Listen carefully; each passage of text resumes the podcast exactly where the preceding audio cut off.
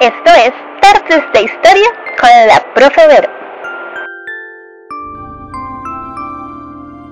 Muy buenas, muy buenas. Espero que estén súper, súper atentos a lo que es este nuevo podcast que es cortito pero sustancioso.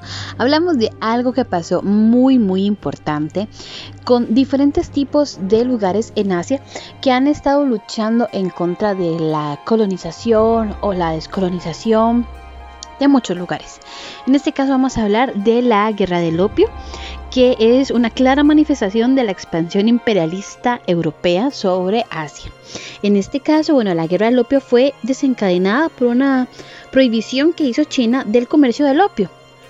Estaba llegando de Gran Bretaña una gran cantidad de opio. Esta planta también se le llama adormidera y es una planta que se utilizó a nivel histórico desde muchísimas batallas porque podía funcionar como un analgésico hasta un punto, bueno, que básicamente se utilizaba ya como una droga.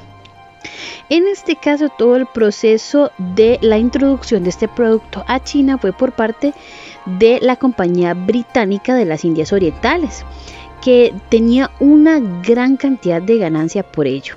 Una manera de equilibrar las altas erogaciones que debían hacer por la compra de grandes cantidades de té a China, que de ahí es donde ellos traían el té. El detalle es que el poblado de China estaba empezando a consumir más allá de sus necesidades y sus capacidades de control el producto, llegando a un punto en que el emperador chino de la época estaba bastante asustado de ver cómo creía que se podía acabar su imperio por un tipo de droga.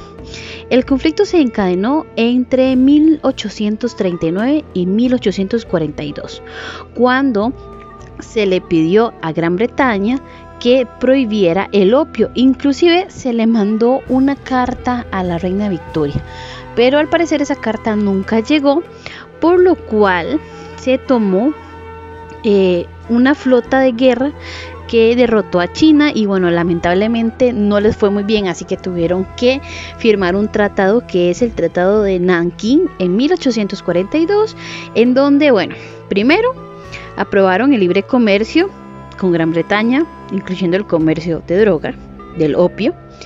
Eh, otorgaron la concesión de uno de los territorios más importantes, que es Hong Kong, que le tocó a los ingleses por 150 años que se vio hace muy poco terminado y todavía quedan rastros de esta situación que les hablaré más adelante y eh, buscaron ampliar la colonia de Macao que Portugal poseía en territorio chino y Portugal se alió a Gran Bretaña para poderse quedar con ellos en esta lucha. El éxito de Inglaterra tuvo otros países también europeos con beneficios, como lo fue Portugal, Francia, Rusia, inclusive también Estados Unidos buscó sacar beneficio de eso.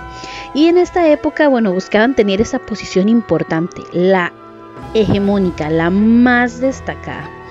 Obligó a China a abrirse al comercio exterior. Eh, claramente bajo estas presiones, porque Francia se vio involucrado en esto, llegó a provocar como una segunda etapa de la guerra del opio. Y el nuevo conflicto, bueno, terminó en 1856 a 1860 mediante un tratado que es el Tratado de Tianjin. Y aquí obligaron a China a abrir sus puertos al comercio, como unos cinco puertos aproximadamente, y aceptar la libertad de navegación de barcos extranjeros por uno de los ríos más importantes del mundo y obviamente más importante China, que es el río Yangtze-Kiang. Y pues al fin y al cabo tocó legalizar el opio. El sometimiento de China frente a las potencias occidentales se agravó la derrota, para ellos fue muy fuerte eh, y más que todo ya habían surgido como pequeños inconvenientes, pues en otra ocasión también perdieron con Japón y eso les costó la pérdida de territorios como la isla de Formosa, que Formosa es Taiwán en la actualidad. debido a esto, eh, le tocó ceder a Japón luego de la guerra chino-japonesa de 1894 a 1895 el territorio y pues claramente esto generó ciertos conflictos dentro de las mismas áreas asiáticas. Así que eh, China ha tenido que vivir hasta la actualidad con las consecuencias de que lugares como Hong Kong tengan una base totalmente extranjera en su forma de ser y casi que también en su tipo de cultura. Escuchemos el siguiente aporte. Con estas protestas fue recibida la Ley de Seguridad para Hong Kong de China en junio de 2020.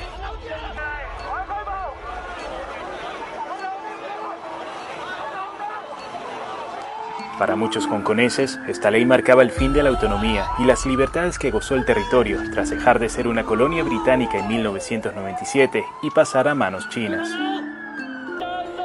La nueva legislación supuso un punto de quiebre tras las revueltas prodemocráticas que comenzaron en 2014 y se intensificaron en 2019.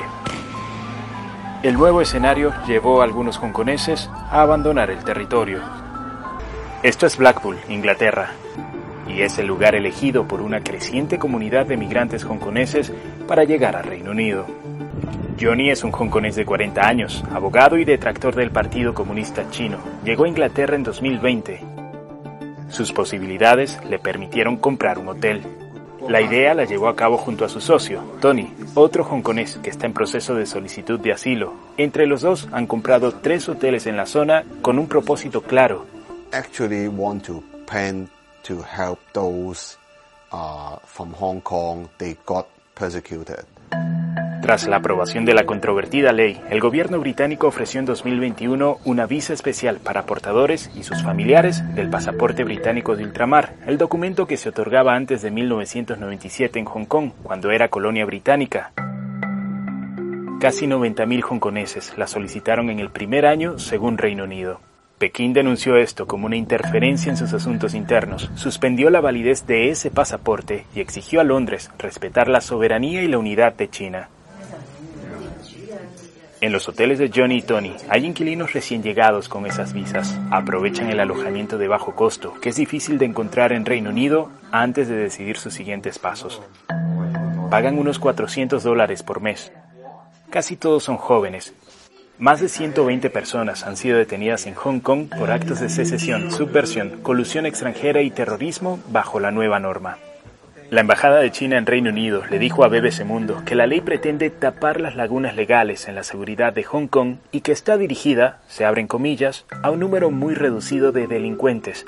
La delegación diplomática añadió que los derechos y libertades de los residentes de Hong Kong están protegidos de conformidad con la ley y que nadie puede realizar actividades delictivas con el pretexto de defender los derechos humanos. Quienes llegan acá no solo cambian de sistema político. Hong Kong es uno de los grandes centros financieros del mundo. Blackpool está en la lista de las ciudades más desfavorecidas del Reino Unido. La idea de volver a Hong Kong sigue latente, aunque por ahora sus esperanzas de cambio seguirán refugiándose en esta ciudad inglesa, en las costas del mar de Irlanda.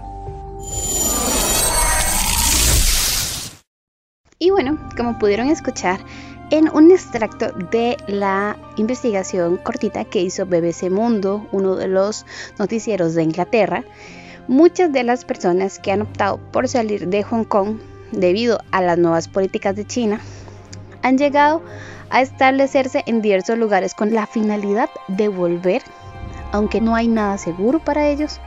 La intención es regresar a su casa, restablecer a la sociedad a la que estaban acostumbrados pero muchos tienen miedo de hacerlo por los sistemas represivos que está tomando el gobierno, ya que muchos dicen que ese sistema represivo es básicamente algo a lo que no están acostumbrados, que ellos no consideran parte de sus creencias, que va a encontrar los derechos humanos a los que ellos siempre han estado acostumbrados debido a la legislación de Inglaterra y buscan ayudar a las personas que deseen salir pero también desean establecer un nuevo pensamiento en Hong Kong y que les permitan continuar con lo que es su realidad. En este caso, el proceso imperialista de Asia fue así, tomando posición de territorios que en aquel momento sí eran parte del imperio chino. Y ahora muchos chinos ya no sienten ese sentimiento nacionalista o arraigado a ser chinos considerados chinos con creencias chinas y ideales chinos, sino que tienen una mezcla de creencias y entre ellos también un sistema político diferente, por lo cual cada uno de los procesos para Hong Kong ha sido diferente que lo que fue para Pekín o para el mismo Shanghái.